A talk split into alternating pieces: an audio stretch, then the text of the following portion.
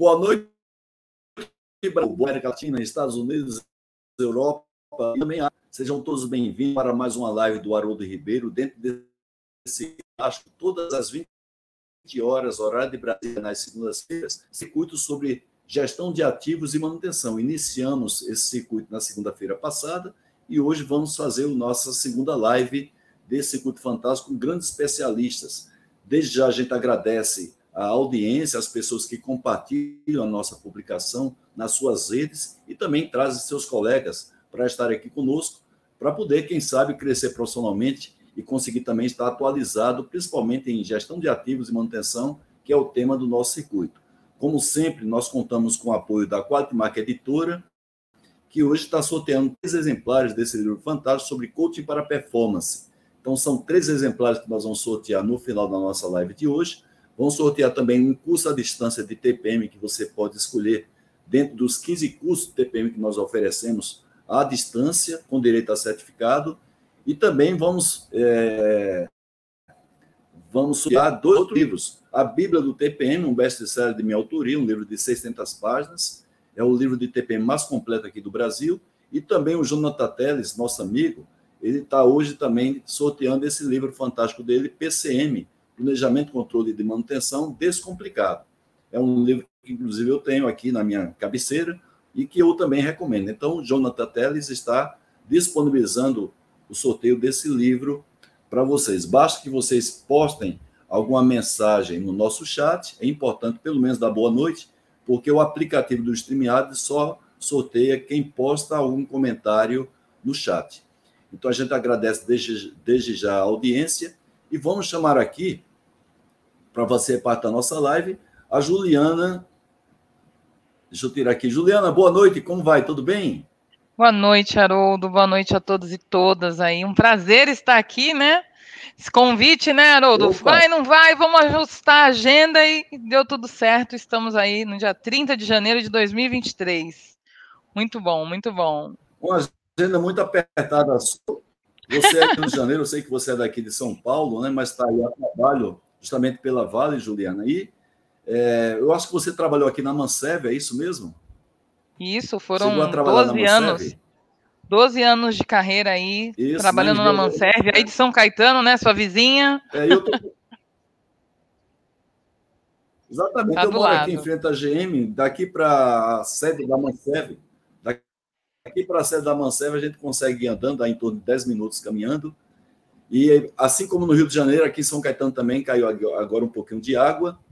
Mas, Juliano, eu queria agradecer a você por você ter dado sim a sua agenda super complicada, mas sempre segunda-feira você faz, eu sei que você faz suas mentorias e é muito complicado a liberação. Então, desde já a gente agradece a você.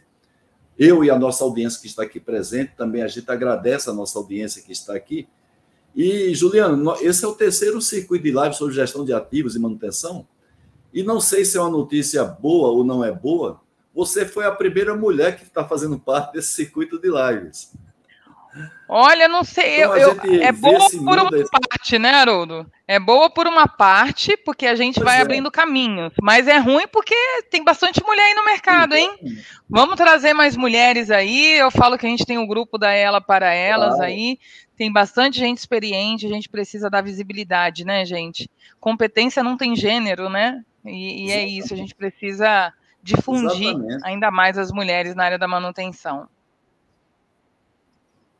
Muito bem, Juliana. E casualmente eu escrevendo, eu escrevi um livro, vai sair agora pela marca editora esse ano ainda, sou no Brasil, né? E tem vários personagens que influenciam esse movimento.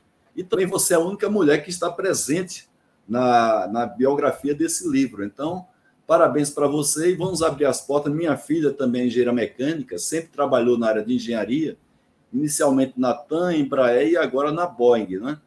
Então, a gente tem que abrir esse espaço. Nós temos o nosso colega e amigo, Allan Kardec, muito conhecido no meio da gestão de ativos de manutenção, principalmente da Petrobras. E o Alan disse que quando ele chega numa área de manutenção, para saber se a, área, se a área está atualizada, moderna, ele vê se existem mulheres na manutenção e vê se não existe mais trabalho pesado na manutenção. Quando conjuga essas duas coisas, o Allan Kardec diz assim: a manutenção dessa empresa está atualizada. Evoluímos, né? Evoluímos. Muito bom aí a referência. E gostei de saber aí do livro, hein, Haroldo? Você não tinha me falado sobre isso ainda. Fui pega desprevenida aqui. Que legal, que honra, não. né? É. Uma honra. Fico muito feliz. É, é muito, muito importante, né, gente? De verdade. Um querido aí, Haroldo. Muito obrigada. Você merece, Juliana. Juliana, vamos aproveitar. Você já falou aí um pouco da Manserve, né, o tempo que você passou, mas eu queria que você só rapidamente enquanto eu passo, inclusive, o seu currículo aqui de maneira resumida, falasse um pouco assim das empresas que você passou até chegar à Vale e quais as funções que você ocupou nessas organizações. Olha, Haroldo, é, coincidentemente, quinta-feira agora, é, eu completo 20 anos na área de manutenção. Então, assim, é, é muito bacana, sabe? A gente olhar para trás e falar assim, são duas décadas na área de manutenção, na área industrial, né? Porque a manutenção ela não sai da gente. E eu comecei como estagiária técnica mecânica em 2003, no dia 2 de fevereiro de 2003. Na época era ultra fértil. Depois a ultra fértil passou fosfértil, Vale Fertilizantes, né? Hoje é Iara. Em Cubatão, eu sou cubatense, então, foi exatamente na minha cidade que eu tive a oportunidade de ter esse primeiro contato na área industrial. Meu pai foi uma referência para eu poder adentrar. E na Manserve, a partir de 2007, eu fiquei por 12 anos. A Manserve eu tive a oportunidade de percorrer aí o Brasil inteiro. Né, eu comecei como técnica mecânica, eu fui técnica de manutenção, aí eu fui engenheira, é, de contrato, engenheiro especialista, me especializei em preditiva, trabalhei também na CEMEC, que é uma empresa de preditiva, trabalhei na Ingefaz também como preditiva. Depois eu fui para Braskem, participei também, estava lá na Braskem, fui para Suzano também e hoje eu estou na Vale, no Centro Tecnológico aí de Soluções Sustentáveis na parte de P&D. Então, assim, é, é uma carreira que eu me orgulho muito. Não foi fácil, não vai ter sempre dias bons, vai ter os dias difíceis também, não são dias ruins, são dias difíceis. Mas é, é eles todos eles fazem parte aí para o nosso crescimento, é muito bacana. Tô vendo que tem muita gente aí, né? Muito feliz, pessoal. Vão mandando perguntas Sim, aí, né, o, Haroldo? Vai passando pergunta aí, o que, que a gente puder contribuir. É, a ideia a aqui é compartilhar, né? Exatamente. O que acontece normalmente, Juliana, as pessoas começam aí dando boa noite, muita gente, inclusive, se encontra aqui na nossa live entre eles e começam até a trocar figurinhas aqui no nosso chat. Mas quando você começa assim, provocar com algumas perguntas que começa a fazer, as pessoas passam também a, a mandar perguntas, muito em função daquilo que você vai colocando, vai comentando. Então, pode ficar tranquila que talvez os 30, 40 minutos depois do início, a gente tem aí o pessoal bombando com perguntas para você. Você falou uma, uma série de. Olha o Nagal aí. Que... É, o Nagal gente, é muita gente. Gente, obrigada pelas mensagens. Que lindas mensagens. É. Tem o Márcio José. Então, eu não, posso, eu não posso nem falar o nome das pessoas, todas são muito ilustres, né? A nossa audiência é muito Ai, qualificada. Eu fico muito delícia, orgulhoso dessa live, delícia. porque muita gente qualificada na nossa live. E eu estava falando aí, Juliana, das, você trabalhou. Localmente, eu acho que a maioria delas eu dei consultoria. Eu me lembro do trabalho fantástico feito pela Ultrafeto de Cubatão, Uberaba, com relação a ciclos de controle de qualidade, 5S. Aí você falou da Braskem, que até hoje é uma cliente minha, falou da Mansev, que até hoje é cliente minha também. A Vale, já fiz trabalho para a Vale também. Então, é um conjunto de empresas que você trabalhou que casualmente também eu dei consultoria, tive esse prazer. Agora, uma curiosidade, Juliana. Por que, que você se interessou por essa área? Claro, engenharia mecânica tem uma vastidão de opções, não é? Dentro da própria gestão de ativos ou manutenção, a gente tem muitos, muitas ramificações, mas essa área de confiabilidade e de a área que você atua particularmente confiabilidade, por que, que você teve esse interesse por essa área? Olha, Haroldo, se a gente for fazer uma retrospectiva, né, é, a área de, de engenharia, a área de manutenção, a área industrial, ela sempre foi muito presente dentro da minha casa, né? Meu pai sempre foi uma grande referência. Apesar dele não ter muito estudo, não ser um engenheiro, ele levava muitos desenhos, interpretações, tinha a escolinha do professor Raimundo lá na garagem de casa e eu ficava na frestinha da janela, sempre dando uma olhada lá para ver o que estava rolando. E, e era muito legal, porque assim, isso me despertou muito interesse. E aí foi por isso que eu fui fazer o curso técnico. Eu fui fazer o curso técnico porque uma, eu vim de uma família muito pobre, né, que não tinha muitas condições e não tinha como eu fazer a faculdade pública. Eu tinha passado na Unesp em Guaratinguetá, mas aí tinha que fazer, é, é tinha que pagar uma pensão para poder estudar, porque era integral, não tinha condições. Eu falei, então eu vou encontrar condições. O que, que eu fui fazer? O curso técnico gratuito na ETEC e trabalhar de dia. Né? Então, assim, é, durante o curso técnico, eu tive aí o prazer de todos os meus colegas me ajudarem muito, porque eu nunca tinha estudado mecânica, eu não fiz Senai, não tive oportunidade. Isso aí serve para uma outra live depois. Mas, assim, eu comecei a me interessar muito pelo mundo industrial, porque como eu morava em Cubatão, Cubatão era o maior polo da América Latina, né? Então a gente tinha muitas ouvia muito Sim. falar, aquelas sirenes, aquelas luzinhas que ficavam chamando a atenção. Então eu falei, um dia eu vou trabalhar na indústria, eu quero trabalhar lá dentro. E aí fui fazer o estágio. O estágio me despertou muito. Durante o estágio, eu tive a oportunidade de entrar na área de preditiva, começar a fazer análise de vibração. E aí nisso eu me encantei. Sim. Por isso que é um assunto que eu falo até hoje, sobre análise de vibração, sobre preditiva, porque foi um amor à primeira vista Sim. e que eu me encantei pela técnica, pela capacidade da gente enxergar cada frequência, assim, cada pauzinho daquele gráfico lá e tra traduzir é verdade, aquilo, é entender é a linguagem. É. é encantador, é incrível. E aí foi tão bacana, é. porque aí você faz a correlação com confiabilidade calma aí, mas o que, que eu consigo calcular daqui? Quando quebra, por que, que quebra? Deveria quebrar naquele momento ou não? Foi aí que eu fui fazer a pós quando, em 2013, faz 10 anos já aí que eu, que eu fiz a minha especialização em confiabilidade. E aí só veio para trazer mais ainda ferramentas para me auxiliar. Então, assim, tinha toda essa questão da preditiva, mas a confiabilidade ajudou a enxergar esse mundo e a estruturar né, uma análise de falha, uma análise de ciclo de vida, contribuir para as decisões estratégicas da empresa. Então, isso foi muito bacana. Foi aí que a confiabilidade surgiu aí na minha vida, Haroldo. Certo, inclusive, tá respondido aí? fez o tema da live voltada para a né, preditiva. Oi, está respondido sim. Eu estou dizendo o seguinte, viu, Juliana? A gente fez a escolha do tema da live de hoje, justamente para a preditiva, que eu ia pegar um gancho aí na questão de confiabilidade, já entrando na questão da preditiva. E a gente tem aí, o, eu coloquei para o pessoal ver, o tema da nossa live de hoje, que é justamente o que está aí, vocês estão vendo aí, olha, um momentinho só. Manutenção preditiva. Como entender o que o equipamento está falando, né? Eu sempre digo que o equipamento ele fala com o operador principalmente, para o homem de manutenção, ele é um amigo íntimo, não é? mas ele fala lá para o operador, depois ele começa a gritar um pouquinho mais alto, depois começa a gemer, até chegar um momento que ele desmaia, né? Quando ele vê que o operador não está mais escutando, ele já está no limite, ele vai lá e desmaia. Mas eu queria saber por que você deu essa denominação para a live de hoje. Como entendeu o que o equipamento está falando? Tá. É, quando você falou assim, você vai falar sobre o quê, né? É ciclo de gestão de ativos e manutenção.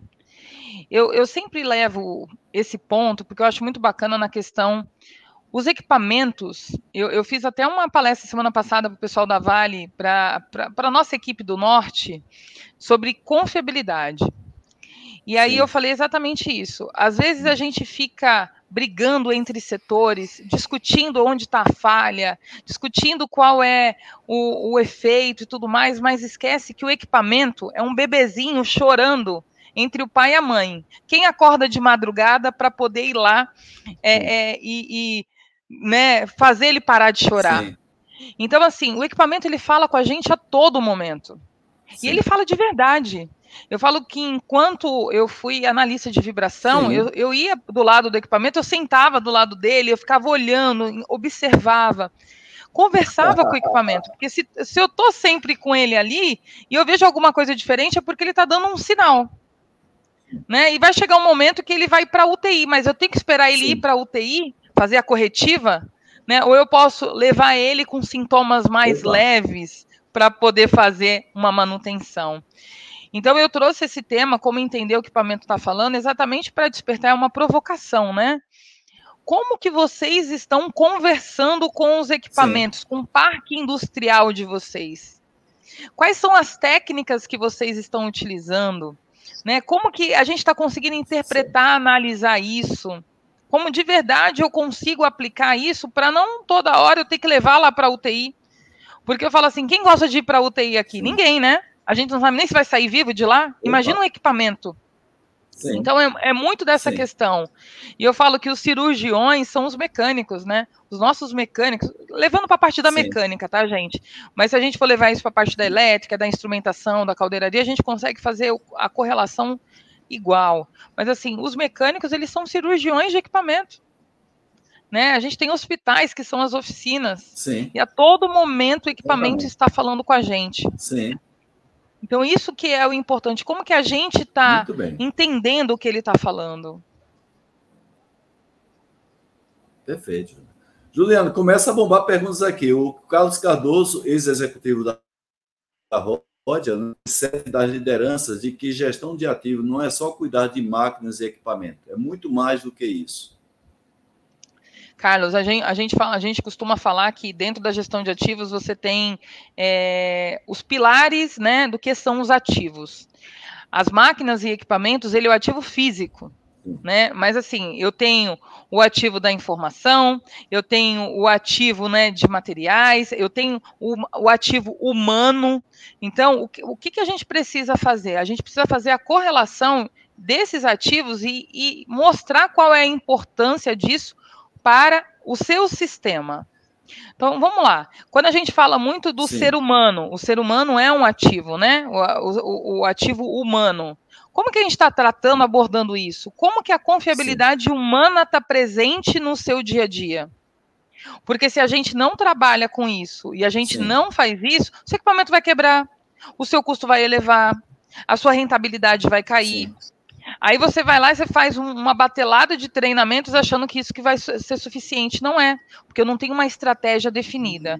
Então, quando a gente quer fazer essa correlação de mostrar para qualquer tipo de gestão ou liderança que a gestão de ativos não é somente equipamento, começa a experimentar e falar o seguinte: o que, que acontece antes do equipamento estar tá aqui, o que, que precisa para o equipamento estar aqui Sim, e o que, que eu preciso fazer para o equipamento, quando ele acabar a vida dele, para ele, vamos dizer assim, o descarte, o fim de vida dele.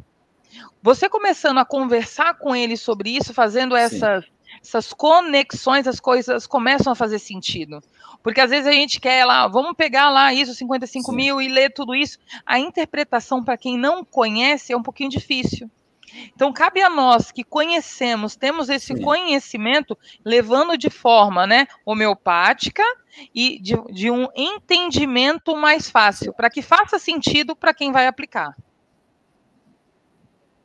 Quer complementar? Muito ou... bem, bacana, Juliana. Não, na verdade é isso mesmo, é que começam a chegar perguntas aqui, tem perguntas muito inteligentes, uma, uma aqui do Sérgio Nagal, nosso amigo, né?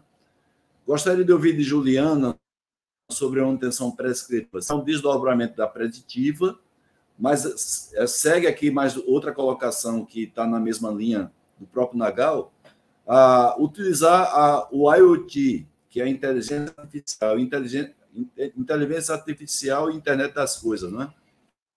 Que é o IoT. A coleta de dados do equipamento não é um neologismo, ou seja, uma coisa só de modismo em relação à manutenção clássica, e ele é, coloca aqui também, se muitas é. vezes um ótimo técnico de manutenção preventiva já faz um diagnóstico muito bom que faz com que a manutenção se torne prescritiva. Nossa São senhora, vamos lá. Vamos lá. Três em uma. Vou, vou tentar ser breve para a gente conseguir responder o máximo de é. perguntas aí. É, primeiro, a prescritiva. A, pres, o que, a prescritiva que vejo, né? não é um desdobramento da preditiva? A prescritiva é um desdobramento falar, da preditiva. Sim, ela é um desdobramento. A, pre, a, a prescritiva ela traz um prognóstico, então a gente leva em consideração os dados coletados da preditiva. Tá? Então a gente consegue trabalhar de uma com uma antecipação diferente. Claro que se você pega a preditiva clássica, muito bem empregada, começo, meio e fim, você já tem tudo isso. Mas o que, que aconteceu ao longo dos anos? Isso é muito importante isso. a gente falar. Eu comecei com preditiva em 2003. Hoje a gente vê, desculpa o termo, mas a gente vê a banalização da preditiva que fez com que os técnicos analistas que estavam sempre à frente fossem retirados. Gente, a evolução da tecnologia ela é primordial e ela tem que acontecer. Mas a qual custo? Aí você vê hoje as pessoas fazendo seleção de, de sensores para um equipamento que às vezes não pega os modos de falha e acha que tem uma preditiva. Esse é um grande problema, tá, Haroldo? Isso me incomoda demais. Nos meus treinamentos Sim. de análise de vibração, nos aulões que eu dou, eu falo exatamente isso. Gente, antes de você aprender a analisar, você tem que primeiro saber o FEMEA da sua máquina. Porque se você sabe o FEMEA, você sabe Sim. exatamente todos os modos de falha, e aí você vai saber qual é a técnica que você vai usar para cada um deles. Porque às vezes você está lá dando um dipirona para uma pessoa que é alérgica. Ou você está dando dipirona para quem está com uma infecção. Não vai resolver, eu não estou colocando o remédio certo. Eu gosto de fazer analogias assim que fica fácil de entendimento, né? Então, assim, é, é, a manutenção clássica, ela. A manutenção preditiva clássica, ela é, é fundamental, mas ela custa, ela tem um custo que hoje, com a chegada da indústria 4.0, ficou muito mais acessível mais acessível a qual custo de seleção e emprego da tecnologia. Cuidado, pessoal, cuidado Sim. quem está selecionando e cuidado com o que vocês estão comprando. Né? A gente precisa ter um, um, uma pessoa que conheça do que está comprando, contratando. E aí sim, utilizar a IoT, sim. utilizar tudo isso, a gente vai conseguir ter resultados. E aí o neologismo, né, que é só uma Sim. mudança de palavra, né, neologismo é exatamente isso. Eu estou usando um termo novo para a mesma coisa. Mosquim gosta muito de provocar isso, né? É... Calma aí. Eu estou colocando um nome novo para algo que já se usa, mas se usa de que forma? Ou às vezes eu sou a favor também, às vezes, da gente dar um nome mais bonito, um nome novo da moda, o, o fundamento é o mesmo, mas está chamando a atenção e a gente está vendo o resultado, vamos fazer. É, a gente só precisa dosar isso, Sim. né? A, o contexto, o objetivo, o fundamento é tudo a mesma coisa, só mudou o nome, mas está dando resultado, vamos continuar nessa linha. Agora, se não está dando resultado igual que estava, tem alguma coisa errada. Então, eu preciso mudar Sim. o sistema, o contexto. Certo. O João Mosquito está presente aqui, ele que vai fazer parte do, nosso circuito de lives, viu, Juliana? João Mosquito, muito honra que está aqui, como também lá do Uruguai, né, está falando que está na, na, na, nossa live de hoje, o Santiago Sotujo, que esteve aqui conosco na live passada. Juliana, o, o, o Cardoso, inclusive, complementa a sua colocação, falando a respeito de que a confiabilidade já começa, inclusive, no próprio projeto, não é? Não ah, somente o equipamento disso. já está lá presente, mas na própria concepção, mas na própria concepção, que, é, que ativo nós, vamos escolher para atender a necessidade. A questão do LCC, que é o custo, de, de, custo do ciclo de vida do equipamento, tem que levar em conta. Então, a colocação complementar que o Cardoso faz aí, referente àquela primeira pergunta que ele fez, que gestão de ativos não é só Haroldo, eu quero, eu quero falar um pouquinho sobre isso, porque assim, gente, é, até para que vocês possam entender. É, eu estou aí há 16 meses na Vale e hoje eu trabalho em P&D, pesquisa e desenvolvimento, né, na parte de soluções e equipamentos. Então hoje eu estou tendo a oportunidade de fazer a confiabilidade de produto para equipamentos que um dia vão operar lá na fábrica. Então imagina o seguinte, é, é, sensacional, é uma, é uma visão totalmente diferente, é encantador. Mas o que, que eu queria colocar para vocês? Eu estou tendo a oportunidade de fazer o manual do carro, se fosse fazer um paralelo. O manual do carro fala lá de quanto em quanto tempo você tem que trocar o óleo, a correia, é, qual é a pressão do, do, dos pneus. Então, tudo isso a gente está criando hoje na fabricação de equipamentos. E quando ele fala lá de, de CAPEX, né, de CAPEX, quando a gente fala que tem que nascer lá, tem que nascer lá. Então imagina o seguinte, quando você compra um equipamento, ele tem que vir com um manual falando tudo o que tem que ser feito para ele. Então, quando eu compro esse equipamento, eu tenho que ter acesso a essas informações que são primordiais para a vida do equipamento, de modo que eu vou saber quais são as manutenções preditivas, as técnicas que eu vou usar, quais são as preventivas que eu vou fazer, quais são os recursos necessários para aquilo, ou se de repente eu vou ter sobressalentes que eu vou até a falha. Isso tudo faz parte da estratégia da manutenção. Isso é muito importante. Então ele Sim. começa assim lá atrás. Mas imagina o seguinte: a gente tem plantas industriais hoje no Brasil que rodam há mais de 40, 50, 60 anos. Será que lá atrás a gente tinha todos esses manuais? Será que os manuais não foram se perdendo? Então eu não tenho mais isso de uma forma estruturada em, em CAPEX para eu fazer. Então eu preciso fazer os estudos ao longo do tempo para poder munir o pessoal no CAPEX inicial do ano. E aí partir sim do pressuposto que eu vou precisar disso, disso e disso, quanto custa. Se eu não fizer, qual é o custo? Análise de viabilidade. Eu não vou fazer preditiva, mas vai custar tanto. Vou fazer e vou reduzir tanto. É uma análise que a gente precisa fazer. Sim.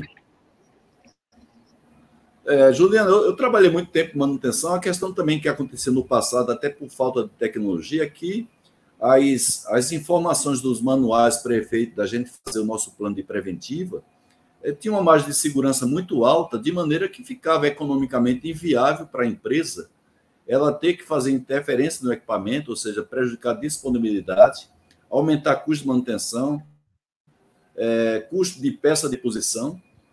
Né? Então, você prejudica muito também o próprio lucro cessante. E a gente sabe muito bem que toda vez que a gente mexe no equipamento, a interferência humana prejudica também a confiabilidade, não é? Toda vez que você dá uma descontinuidade de funcionamento do equipamento, queira ou não, você prejudica um pouco a confiabilidade. Creio que os manuais de hoje, talvez com mais tecnologia, sejam mais precisos em termos do momento adequado da gente fazer uma interferência, fazer uma manutenção preventiva, comparado com o passado, onde basicamente a gente que atuava na manutenção não dava muita credibilidade àquelas, àqueles períodos muito curtos para você fazer interferência no equipamento. É, Hoje, Haroldo, já existe não uma, tá dessa... uma preocupação das áreas de engenharia. Oi? Haroldo, não tá Pode dessa falar, forma. Não evoluiu, não evoluiu tanto, tá? É, hoje, porque eu tenho tido Sim. contato com muitos fabricantes de equipamento, buscando até referências, fazendo benchmark, até para eu poder fazer essa construção da confiabilidade de produto. Não está tão evoluído assim, infelizmente. Não está tão evoluído assim. É porque não existe o que, o, que, o que prejudica é que o pessoal da engenharia de equipamentos não tem muito compromisso com a parte do lado do cliente, usuário. Então, é muito cômodo para ele colocar uma margem de segurança muito alta, fazendo com que haja uma, uma frequência muito mais elevada de manutenção preventiva. E a gente que atua no equipamento sabe que aquela margem está alta e termina ficando aquele período sem muita credibilidade para quem está com a mão na massa da manutenção é? Então, deveria o pessoal da engenharia ter um pouco mais de, de comprometimento com o usuário do equipamento, colocando realmente os períodos adequados para que, gente, que a gente faça interferência no equipamento. Tem mais perguntas aqui. O mocinho, eu coloquei a pergunta dele na tela aqui, Juliana, mas ele pergunta o seguinte: com a questão da inteligência artificial, é, vai chegar um ponto que o diagnóstico do equipamento, para que a gente possa fazer uma intervenção, não precisa mais passar pela questão humana, ele já está todo definido por algoritmos. Tá, na verdade, esse tempo já chegou, né? A gente já tem locais que você faz totalmente online, né? Você não precisa mais da pessoa para fazer coleta de dados, os sensores já estão, já, já estão instalados e você já tem uma base de dados suficiente para você fazer essa correlação com algoritmos e ele já te dá um diagnóstico. Isso já acontece. É, acontece em todos os lugares? Ainda não. Por que, que acontece? Onde acontece é onde já tem um banco de dados muito rico. Então, assim, para a gente poder é, é, soltar esses diagnósticos, eu tenho que ter uma base de dados boa, né, um, uma, um intervalo de confiança, eu tenho que determinar tudo isso para ele trazer esses diagnósticos correlacionados com o equipamento que eu estou fazendo. Então, hoje, é uma vantagem Sim. muito grande, Haroldo, que a gente não precisa mais fazer é o banco de dados de coleta. Porque antigamente a gente gastava uma energia enorme para fazer banco de dados, para fazer a coleta de dados. Hoje, por semelhança, Sim. similaridade, os bancos já vêm prontos. Né? Porque você já tem um banco enorme Sim. de dados lá, e você fala assim: agora eu vou medir uma bomba de 20 cavalos, é, de 1800 RPM, ele já traz para você o banco de dados setado, e ali ele vai se ajustando. Sim.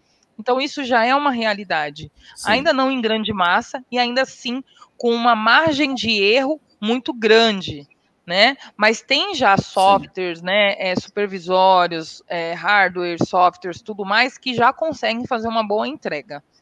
Inclusive empresas aí brasileiras, é, é, também multinacionais que já tem, já estão entregando esse produto. Muito bem. Você está vendo aí, né? A gente tem gente aqui dos Estados Unidos, é o, é o caso do Kleber Siqueira, né? Que muito nos honra com a presença dele aqui. Temos o Santiago Sotujo, que está lá no Uruguai. Então, quando eu dou boa noite aqui coloco assim América Latina, Estados Unidos, Europa e África, é que realmente a gente tem a participação do pessoal aqui. É, tem pessoal interessado aí também nos cursos, né? Posso fazer curso de análise de EAD, considerando que já trabalho na área, na área deve, deve ser a área de, de, de preditiva, sendo no site da SKF, é uma pergunta que ele faz aqui, o Alexandre Nogueira. Não sei se você tem conhecimento com relação a esses cursos que são dados EAD de análise de vibração. Você eu, conhece eu algum? Que... Vamos lá, Haroldo, eu, eu, falo muito assim: conhecimento nunca é, nunca é demais. E com a vinda da pandemia, muitos treinamentos eles passaram a ser online, EAD. Você, o que, que vocês têm que analisar, gente? Qual é a facilidade que vocês têm de fazer um EAD Aí você tem EADs que são gravados e tem os EADs, né, que a gente chama Sim. de online ao vivo, onde você tem a interação. Você vai ter que buscar aquilo que é melhor para você. Cursos tem um monte, mas busquem as fontes. Né? Teve um, um, período que eu estava fazendo a qualificação, é, é, análise 1, 2 e 3. Infelizmente, eu não consegui dar sequência nisso por causa da agenda. Priorizei outras coisas. Hoje eu faço só o aulão de análise de vibração, que inclusive seria no próximo sábado. Eu estou mudando para março. É uma manhã de sábado onde eu dou conceitos para que vocês possam selecionar sensores, entender de forma abrangente o que, que é análise de vibração. Mas ó, hoje treinamentos presenciais que são muito bons, é FUPAI, eu fiz FUPAI na época, né? Você consegue ter um, um certificado, uma qualificação. Tem dentre outros, a própria a própria SKF tem, você tem da Mobius, então tem vários Sim. outros acessos, mas você tem que identificar aquilo que é mais fácil para você conseguir absorver conhecimento. Conhecimento nunca é demais, mas sempre atentem-se à fonte, né, de consulta e tudo mais, porque a gente vê que tem muita gente aí no mercado passando coisas que não tem pé nem cabeça, não fazem sentido. Certo. Tem uma pergunta aqui do Ulisses, e teve de outro colega que também aqui está no, no, nosso chat.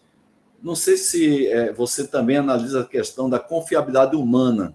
Deve ser, deve ser levado em consideração no aspecto de uma confiabilidade do equipamento, uma vez que há realmente essa interferência humana, quer seja do operador, do homem de manutenção, na confiabilidade do equipamento. Desde uma operação que maltrata o equipamento, desde o momento que o operador não entende a fala do equipamento, como também o próprio homem de manutenção, que às vezes também não faz uma manutenção bem feita. Isso é levado em consideração também quando você faz o cálculo de confiabilidade, Juliana. Na verdade, são cálculos diferentes, e, e tá, Haroldo?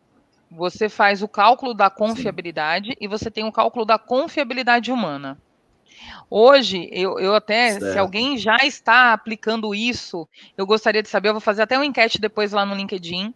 Eu queria fazer uma pesquisa nessas empresas que já estão fazendo. Eu aplico confiabilidade humana já faz um tempo, mas eu queria trocar umas ideias com quem já está fazendo os cálculos de confiabilidade humana. A gente está começando isso em algumas áreas específicas da própria Vale. Porque assim, gente, se você não leva em consideração a confiabilidade humana no seu processo, no processo de confiabilidade do seu equipamento, você está fazendo errado. E o que, que é mais importante vocês entenderem certo. o seguinte: a confiabilidade humana ela se divide basicamente em dois pontos: em erros, que são enganos ou deslizes que você consegue mensurar, você calcula. E também tem a outra parte que a gente chama de transgressões, que são não cumprimentos. E aí você tem as transgressões intencionais e não intencionais. As transgressões elas estão ligadas diretamente Sim. a comportamento humano. E como que você mensura? Você não mensura o comportamento humano. Então, por que, que a Juliana vem falando muito de segurança psicológica é aí nos últimos anos? Venho falando muito de segurança psicológica, porque é um tema que abraça todos os outros e trabalha o comportamento para a gente aumentar a confiabilidade humana, que vai incidir diretamente produtividade, qualidade e segurança das pessoas e do seu processo. Então tá tudo correlacionado, não tem nada é, é, solto, é tudo junto. Então a confiabilidade humana é importante sim. Sim. Certo. Juliana, tá bombando aqui, viu, minha amiga? Tá bombando, vamos lá. Manda uma pergunta difícil que aí o Haroldo aqui. responde. Vamos, vamos, vamos pro aqui. Vamos pro aqui. É, muito bem. Tem um pessoal aqui que eu fico louco para responder quando trata de TPM, mas eu tenho que ficar calado aqui porque a convidada é você. O João o, o Jairo Martins da Silva é o novo presidente da Academia Brasileira de Qualidade, e muito nos honra ter a presença do Jairo aqui. Ele diz o seguinte: como a, como a governança administra os interesses de acionistas e os custos de manutenção? Esta questão está resolvida à luz dos acidentes que já tivemos, e talvez, quando o Jairo fala de grandes exemplos aqui no Brasil que gerou impacto para tudo que é lado, impactos econômicos, sociais, ambientais, não é? é já, você acha que já tá, tem uma evolução boa nisso aí, Juliana, a questão do acionista, que tem às vezes a visão do lucro e muitas vezes o lucro imediato, comparado aí com os custos de manutenção? Eu acho que ainda não está resolvido é, Jairo, é, ainda é uma grande dificuldade. As pessoas dizem entender, mas é, é a minha preocupação é um, o quanto eu falo e o quanto eu faço. Qual é essa distância, qual o tamanho desse abismo, né? É, claro que Sim. tudo vai depender do porte da empresa. Poxa, eu tenho uma empresa que teve aí um sinistro e tudo mais, ela está sensível para investir na manutenção. Ela está sensível para investir no tema daquele problema que ela estava. Mas todas as empresas já tiveram essa sensibilização? Como que a gente faz isso? Eu acho que isso é um papel também da gente sensibilizar, fazer essa sensibilização de que não investir em manutenção é um erro. Porque a manutenção, eu falo que a manutenção Sim. é um dos setores mais ingratos da indústria. Porque a gente não leva parabéns nunca. Sim. Né? Se tá tudo bem, o povo esquece é. da gente. Se tá tudo ruim, o povo lembra da gente. Por que, que não fez manutenção? Tem que fazer rápido, tem que entregar, olha o custo, olha isso e aquilo, não sei o quê. Nunca é, é, é reconhecido se a gente for olhar no, no, no, na questão como um todo. Então, assim, a gente precisa, eu acho que trabalhar, acho não, tenho certeza, trabalhar cada vez mais na sensibilização né, e trazer dados a Braman, ela, a gente fez, aí eu participei do, do, do participo do comitê, né, da, de manutenção da Braman, e um dos temas foi forte Sim. o documento nacional, então, ali a gente já tem dados que conseguem nos nortear, nos subsidiar para direcionar esses, esses esforços. Tanto é que a questão assim, olha, onde que eu estou tendo mais custo, onde eu estou tendo menos custo, qual é o perfil da empresa, é pequeno, médio ou grande, qual é o segmento, quantas pessoas tem, e aí você consegue fazer um trabalho direcionado, isso é muito importante. Muito bem, o Cardoso ele até pergunta aqui se uh, as empresas já, já têm essa cultura de tentar personalizar o tipo de preditiva, porque ele compara aqui com aquela bateria de exames, check-ups que a gente faz no nosso corpo, que muitas vezes não leva em consideração, assim, cada, cada corpo ser um corpo diferente, o histórico do próprio corpo, é, já existe desse de pessoas ativas nos equipamentos hoje, Juliana? Olha, é, vamos lá. Ó. Dentro da sua metáfora com saúde, o modismo de preditiva preventiva pode ser comparado. Primeiro que é, aí, Carlos, é importante falar o seguinte: preditiva e preventiva não é moda. tá? É um termo muito usado há muito tempo, não é um modismo, tá? O, o que fica nessa questão de modismo, eu acho que é por, por, por, por a gente ter muito acesso fácil a toda essa tecnologia, existe essa dificuldade de selecionar o melhor remédio para o que a gente precisa aliado à sua estratégia de manutenção. Você pode ter uma estratégia que você não vai ter preditiva nenhuma, você vai querer somente fazer a preventiva. Ou você vai ter uma estratégia que você só vai trabalhar na preditiva e vai fazer as programações das suas intervenções. Então, você tem que ver a, a estratégia que você vai aplicar. E dentro dessa estratégia, você vai direcionar. Eu me proponho a fazer preditivas de rotina com essa essa periodicidade, ok. Eu me proponho a fazer uma preventiva anual com isso, isso e isso. Então você tem que primeiro entender qual é a estratégia que você vai adotar, para quais criticidades dos seus equipamentos, saber qual é o custo disso para dimensionar. Aí sim você vai ter o seu check-up anual, comparado aí fazendo essa analogia com o corpo humano, com a medicina e tudo mais.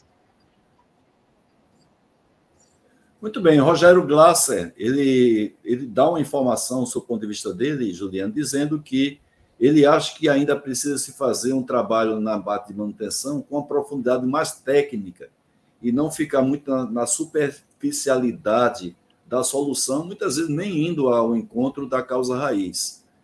É, ele acha que acontece muito isso hoje ainda, certamente em médias e grandes empresas. Pergunta se você concorda, se precisa mudar assim, a mentalidade e a pessoa se aprofundar mais na análise da questão técnica, que dentro do TPM a gente chama de PM análises, não é?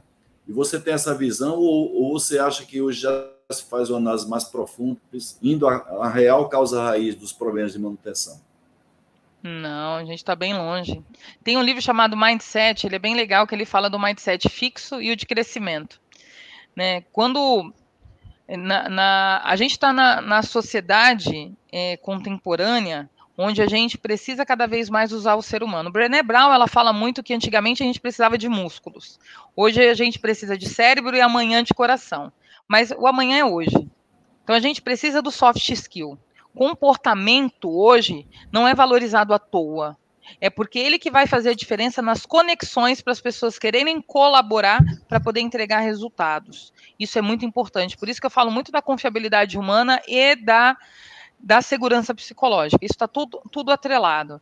E quando você vai para o mindset, exa é exatamente isso, são os comportamentos. O técnico, Sim. a gente consegue treinar, a gente consegue praticar, a gente consegue ganhar experiência. O comportamento, muitos deles estão atrelados a caráter, a valores. Então fica um pouquinho mais difícil, mas é possível também a gente determinar quais são os comportamentos Sim. e atuar naquilo. Então, quando a gente consegue juntar o soft skill ao hard skill, a gente tem o profissional, digamos assim, que a gente precisa. Porque não adianta nada eu ter um excelente técnico o mais experiente, mas ele faz uma gestão de sangue, né, rastros de sangue, é, puxa toda a equipe para baixo. Então, tem que ter este equilíbrio. E a gente precisa continuar, por mais que é, a gente vem falando muito da inteligência emocional, psicologia positiva e tudo mais, a gente precisa continuar também trabalhando no hard skill. Não é abandonar, é o equilíbrio saudável Sim. das duas coisas. Sim. Mas isso só é possível quando a gente toma, vamos dizer assim, a posição de que eu tenho uma mentalidade de crescimento. Eu quero mudar, isso é importante, isso é necessário. Porque se eu falar, não, tudo isso acontece só comigo, ninguém olha para mim, é, tudo dá errado. Eu já falei milhões de vezes, mas falou para quem, como que você falou, tudo mais. Isso é, são características da mentalidade do mindset fixo. Quem não leu, leia esse livro, Mindset. Ele é muito bom. Muito bem. O, o Fábio Zopelo ele faz uma pergunta que é um pouco longa, mas em resumo é o seguinte: como é que a gente convence empresários de uma maneira simples? Vale a pena um investimento em manutentiva preditiva, né? Do ponto de vista de dar o retorno, principalmente diminu diminuição de lucro cessante, e agora a gente também tem uma valorização muito grande de impactos ambientais. No passado, Juliano, lá mais ou menos 30, 40 anos atrás, a gente analisava a questão de quebra do equipamento, confiabilidade do equipamento, puramente lucro cessante em relação à indisponibilidade do equipamento. Mas hoje a gente tem que pensar de maneira mais ampla. Já se pensava um pouco de acidente de trabalho, quando feria isso daí ao operador ou ao profissional de manutenção, mas hoje a gente tem uma questão muito sensível que são os impactos ambientais. Né? Então, ele pergunta assim, como a gente convencer de maneira simples empresários justamente em manutenção preventiva barra preditiva? Tá.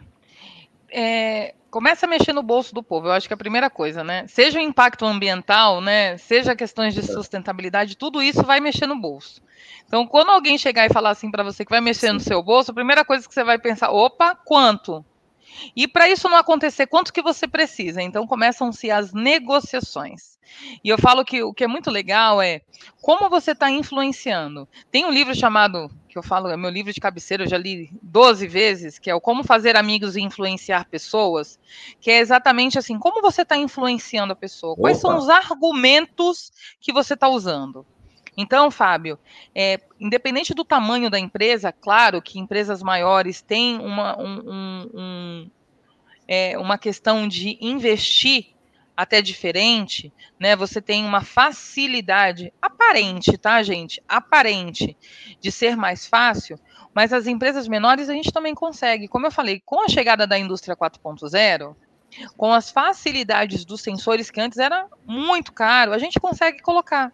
Se eu souber fazer a seleção do meu sensor para pegar falhas naqueles equipamentos que vão trazer a indisponibilidade, né?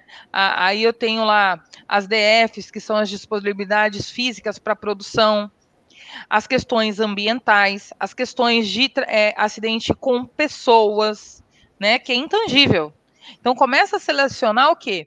Primeiro, quais são os impactos que cada equipamento tem dentro do seu processo, seja produtivo, seja de pessoas, seja de meio ambiente, seja de sustentabilidade. Você tendo esses impactos, você consegue provar. Porque é muito isso que a gente não faz. A gente fala assim, pessoal, a pre, a pre, eu preciso implantar preditiva. Custa, sei lá, ó, o, o, software, os sensores tal, custa 5 milhões. Só que eu vou ter que capacitar as pessoas, tal, não sei o que vai dar 10 milhões, dividir em tantos, tal. É isso daqui o, o meu payback. Mas você está levando em consideração Sim. o seu retorno o quê? Qual é o seu impacto? Então a pergunta é: você está tendo os argumentos certos? Né? Você está calculando isso? Você tem isso porque isso é tangível, a gente consegue mensurar. Aí você vai conseguir trazer a sua preventiva, falar para eles que você precisa parar sim a, a produção uma vez no mês para fazer uma limpeza, se for necessário. Você consegue. O equipamento está lá falando sim. com você. Por isso que a gente falou aqui, o equipamento está falando. E aí, o que, que você está fazendo com o que ele está falando? Tampando o ouvido e deixando ele morrer? Ou está ouvindo ele para poder tratar ele antes da morte? Muito bem, são, começa a chegar elogios aqui às suas respostas objetivas, né, Juliano? Parabéns aí por ela. Agora, o Márcio App, ele pergunta o seguinte: na sua visão, o país evoluiu em gestão de ativos nos últimos anos? Não, não evoluiu. Quem estava aí na Brahman no, no, em setembro, no último congresso, a gente viu que ainda é minoria, mas a gente precisa da minoria para poder virar a maioria. Né? Então, a gente precisa fomentar, a gente precisa formar profissionais o, o Lafraia tem aí os treinamentos, tem as certificações, que ele está sempre à frente dessa parte de gestão de ativos. A gente está com muitas consultorias no mercado também que dão todo esse apoio de gestão de ativos, de implantação, de esclarecimento, de medições, diagnóstico para saber onde vocês estão, o que, que você precisa fazer para poder evoluir. Mas, gente, olha, se eu não tô, se eu não estou enganada, não, acho que foi em 2014, no Congresso da Brahman de 2014, onde foi lançado o tema manutenção e gestão de ativos. O Congresso de Manutenção e Gestão de Ativos. Sim. A gente está em 2023, ano que vem vai fazer 10 anos. E aí você pergunta, como que está a gestão de ativos na sua empresa? Eu estou fazendo gestão da manutenção? Eu continuo fazendo a mesma coisa e falando que eu estou fazendo gestão de ativos?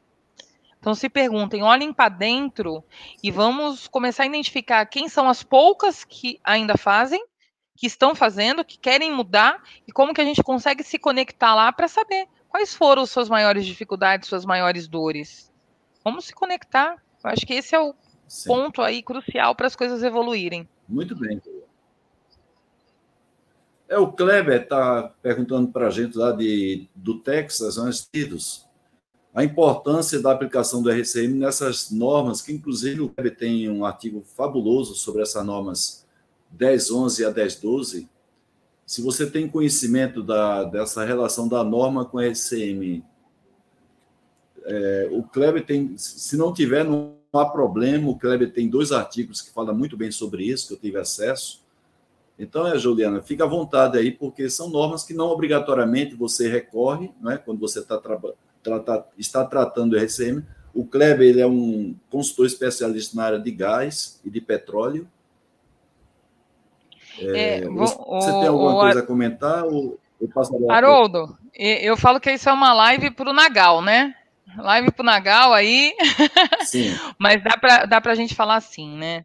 Quando a gente fala da estratégia de manutenção, né? RCM, FEMEA, todas essas ferramentas aí que nos auxiliam a identificar os modos de falha e a determinar quais são os efeitos, né? E, e de que forma que a gente vai bloquear as causas, porque é muito do que a gente fala, né?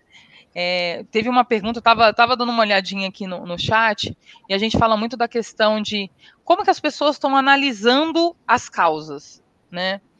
O primeiro Sim. ponto é que se analisa causas físicas poucos, pouquíssimas análises hoje levam em consideração causas humanas. As pessoas têm medo de falar que uma causa humana aconteceu, porque acham que vai estar tá culpando uma pessoa, o CPF, né, o RG, é. seja o que for, e não é isso. A gente precisa levar em consideração o comportamento. Então, quando a gente faz um RCM muito bem feito, utiliza a ferramenta para fazer todo esse mapeamento e determinar a estratégia, é exatamente isso, gente, que a gente precisa. O problema é que a gente não usa mais essas ferramentas. A gente põe, oh, mão para o alto, deixa eu ver o que, que eu vou fazer aqui. Aí eu faço lá análise de óleo, um exemplo, tá? Faço análise de óleo para todos os equipamentos, seja para um que tem um reservatório de 4 litros ou que tem de 400 litros. Eu estou aplicando é, a, o monitoramento correto? O que, que eu estou fazendo? Então, o RCM exatamente vem para nos ajudar, nos nortear e nos direcionar para o que a gente precisa fazer. Então, é importante. Muito bem. Olha, tem muitas perguntas aqui, mas eu vou fazer o seguinte: eu vou dar, dar só um espaço, viu, Juliana? Porque eu queria que você falasse em relação a esse projeto que você criou, esse produto, é ela as pessoas são curiosas aqui, porque você usou aí um termo que aproxima o e, ela, a mulher, né? Então, dá, um, dá uma, uma canjinha para a gente, dá uma explicação em relação a esse projeto que você criou, a qual você é uma CEO. Tá, vamos lá. É, a, ela nasceu quando eu estava internada na UTI com Covid em outubro de 2020. E a, eu falo que Covid ele trouxe muitos pontos para a gente refletir. Ela, então, hoje é um projeto meu de engenharia, estratégia, estratégia e liderança. E eu tenho alguns projetos dentro dele. Né? Hoje a gente tem a comunidade, são grupos no WhatsApp somente para mulheres. Mas ela não é só para mulheres, então eu tenho ela para elas, que é um grupo de apoio hoje com mais de 300 mulheres, onde a gente divulga vagas.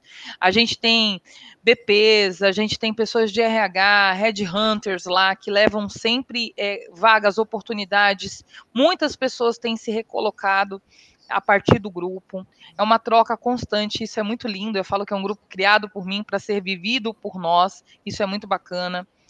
É, mas eu tenho também dentro dela, a gente tem as mentorias de carreira, que são assim, eu falo que já foram mais de 100 pessoas que passaram comigo aí nos dois últimos anos, né? Eu abri a agenda dia 26 agora, eu já não tenho agenda mais para março, já acabou, já estou com Opa, fila de espera para a partir bom. de abril aí de mentoria. Então, assim, tem os treinamentos, os aulões, vou lançar dentro em breve aí o treinamento em segurança psicológica. A gente tem muita coisa para fazer, né? Eu acho que dentro do meu propósito de vida, que é compartilhar conhecimento e inspirar pessoas, eu tenho buscado isso, como difundir este conhecimento, né? Lives, esses convites, eu amo esses convites. Pouco antes de, de da gente começar a live aqui hoje, o Haroldo, eu recebi um outro convite para uma live. É, na semana passada, mais dois convites. Então, assim, eu falo, gente, eu tento equilibrar o, o calendário, porque eu acho que é o meu papel Sim, na claro. sociedade como um todo. Sim. Gente, não é tudo que eu sei, estou longe de saber. Tem perguntas que eu não vou saber, vou direcionar vocês. Me procurem lá no LinkedIn, Juliana Fará. Mandem as perguntas de vocês lá para mim, eu vou procurar respondê-los. Às vezes eu demoro um pouquinho, né, por causa dessa correria nossa que a gente tem, mas o ela é exatamente isso. Ela, ele, ela, esse projeto vem para trazer mais informações de fontes, gente, é, confiáveis. Né? A gente busca aí pessoas, é, autores, assim como o Haroldo, Mosquim, Lafraia, Kardec, vários outros, né? É, Ione, nossa, quando eu vi o Ione que estava aí com você, eu falei, nossa, eu tenho o livro do Ione da época lá da faculdade. e é muito legal, uma vez eu postei lá no LinkedIn e ele respondeu para mim, eu falei, nossa, né? O autor do livro que eu estudei na faculdade, ele respondeu para mim. Isso é muito é. bacana, né? É. Então, assim, é muito legal a gente dar essa atenção, é, é, muito legal a gente trazer essas informações, a gente compartilhar tudo isso. E, e isso tudo, isso tudo é, é gratificante. Então, Haroldo, só tenho a agradecer. Sim. Haroldo, queria mandar um abraço aqui para uma pessoa, para todo mundo, mas eu vi Mas, aqui que o Irã Reis. Aí, Irã Reis está na live. Irã Reis está na live. Sim, Irã Reis foi sim, a pessoa, o diretor da Manserve, que me convidou para ser gerente de engenharia Isso. quando eu tinha 29 anos. Eu falei, ah, eu acho que eu não estou preparada, não. Não, vem que eu te ajudo, tal. Então, assim, uma gratidão, Irã, um grande abraço. Eu vi pergunta é, aí, uma mas infelizmente fantástica. o tempo aí não deu para responder todas, mas um carinho aí por você, viu? Vê se apareça, viu? Quando eu conheci o Irã, você era garotinha ainda. Eu conheço o Irã desde de 89, por aí, lá do Polo de Camaçari, na Bahia, né? Da semana. Eu não era nem nascida, é uma pessoa Haroldo. fantástica, ser humano. É, exato, nem nascido ainda. Mentira. Mas eu, eu, não passei ainda, viu, Juliano, para fazer as considerações finais. Eu vou, eu vou pedir para você fazer as suas considerações finais. São muitas perguntas. Hoje bombou aqui a nossa audiência. Eu, eu até peço desculpas às pessoas que vocês viram aí pelas postagens no chat. São muitas perguntas e não dá para a gente colocar todas. Já eu peço desculpas a vocês. Nós vamos abrir agora um para cumprir a nossa promessa aí de campanha. Está muito em moda aí, embora o pessoal não cumpra, mas vamos cumprir a nossa promessa de campanha, que é fazer o sorteio dos livros, né? Então, nós temos três exemplares desse livro, Coaching para Performance, é um curso digital de TPM que você vai escolher dentro de vários cursos que nós oferecemos com direito a certificado. Nós temos também livro A Bíblia do TPM, é o livro best-seller de TPM aqui do Brasil, 600 páginas, e o PCM Descomplicado, de autoria do Jonathan Teles, um exemplar desse livro. Agora, vamos abrir aqui o espaço para sorteio. Agora, Juliana, você falou aí rapidinho do de curso de mentoring que você normalmente oferece.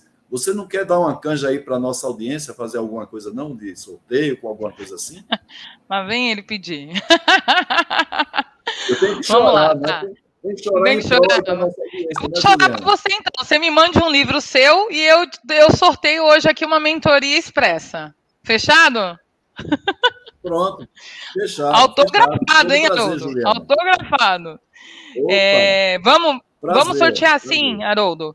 É, sorteio, então, gente. Vamos Opa. sortear uma mentoria expressa uma mentoria expressa de carreira, é, uma sessão de 50 minutos, tá? Comigo. Quem for sorteado, Opa. depois entre em contato. Eu, a gente faz o agendamento dessa, dessa mentoria, a gente pode fazer voltada para perfil, para análise comportamental, para uma situação que você está tendo, para uma questão de posicionamento de mercado, pode fazer diretamente, ah, eu quero rever o meu LinkedIn. Então, assim, para quem não sabe, eu sou analista comportamental, fiz uma pós em competências comportamentais, fiz a certificação em segurança psicológica, fiz o treinamento de mentoria pela FGV e esse ano eu começo minha, o meu mestrado na área de segurança psicológica, né, com foco em confiabilidade humana, prevenção de acidentes e melhoria de produtividade. Então, eu acho que eu consigo dar um, um apoio aí nessa parte de mentoria de carreira Opa. e eu gostaria muito aí de ter vocês aí comigo. Pode sortear, Haroldo. Opa, então vamos fazer o seguinte. Vamos sortear. Vamos aqui, vou interromper o compartilhamento para fazer outro compartilhamento aqui do aplicativo do StreamYard. A vantagem é que ele faz o sorteio dentro do próprio aplicativo. Deixa eu dar uma rodada aqui, porque espero que todos tenham colocado mensagem no chat. Volto a dizer, o critério que o aplicativo utiliza é justamente quem que comenta alguma coisa, faz alguma pergunta, dá boa noite aí no, no nosso chat. Eu estou aqui atualizando ele, porque ele está desatualizado, só tem oito pessoas aqui participando. Então vamos lá. Um momentinho só, para que todos tenham chance de serem sorteados. Então, segue aí o sorteio.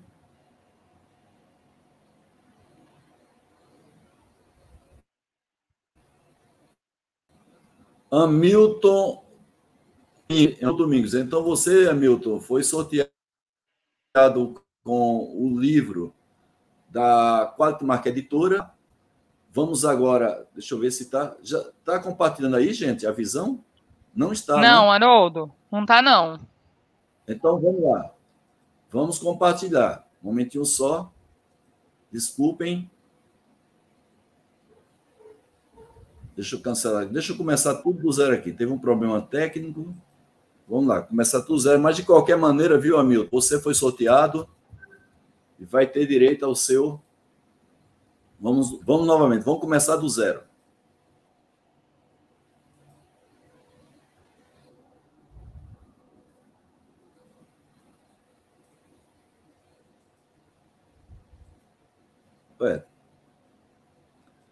Ele não está compartilhando. Ainda não está ainda não tá compartilhando.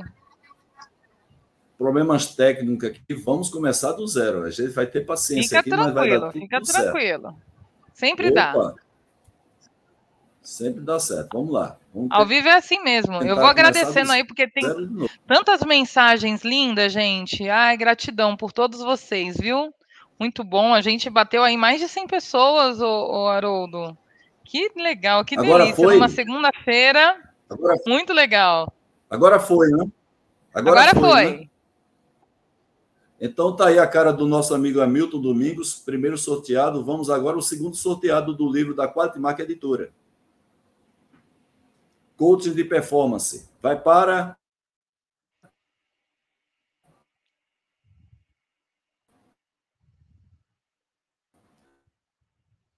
Paulo Paulo Duarte Bonfim. Então,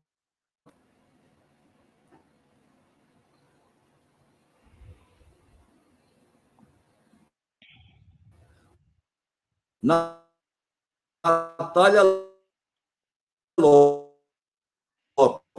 Então, parabéns, Natália. Vamos sortear agora um curso à distância de TPM. Vai para. É um curso de minha autoria, viu, gente?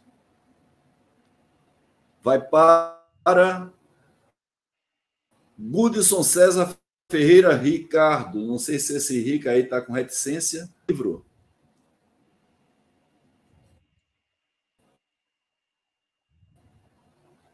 Do Jonathan Teles.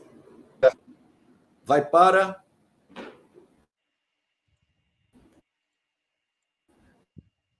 Cleverson Soares Cleverson, parabéns aí. E por último, agora, tá?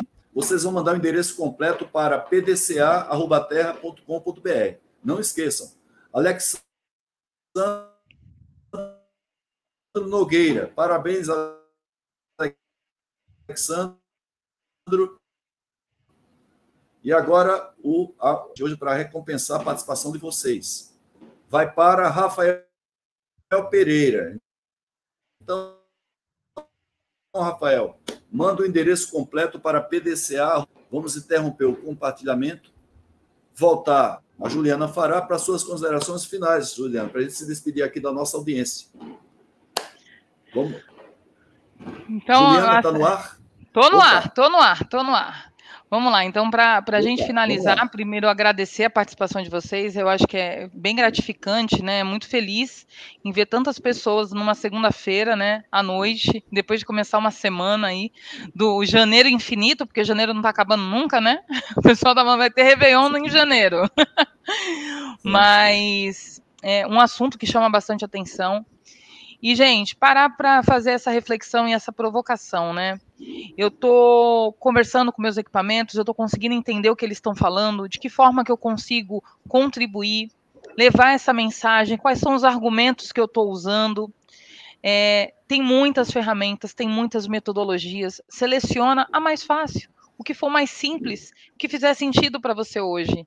Então é muito isso. Às vezes a gente quer fazer o ótimo, né? Mas ainda não está fazendo nada. Então, assim, comece.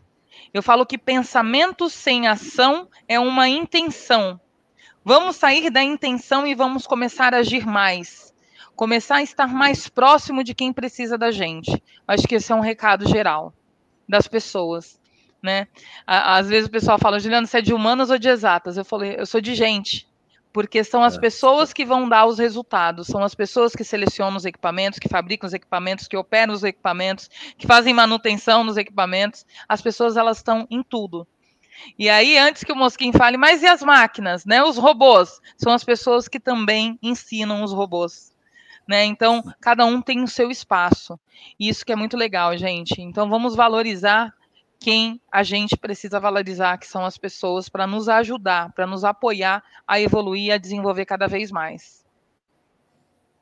É isso aí, Haroldo. Juliana, eu, eu faço duas coisas com você. Primeiro, agradecer muito a sua atenção, né? você ter aceitado esse convite. Eu bem sei como é que é a sua agenda super complicada.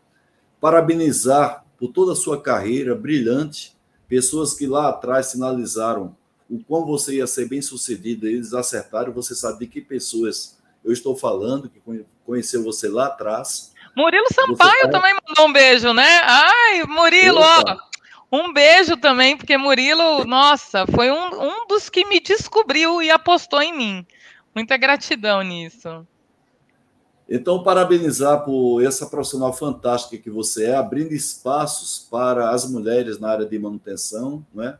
Conforme eu te falei, a minha filha Renata Ribeiro sempre atuou na área de engenharia, engenharia mecânica, e é também mais uma profissional mulher na área de manutenção. E como fala o Allan Kardec, sempre que vê uma mulher na manutenção, significa que aquela manutenção está se mostrando atualizada.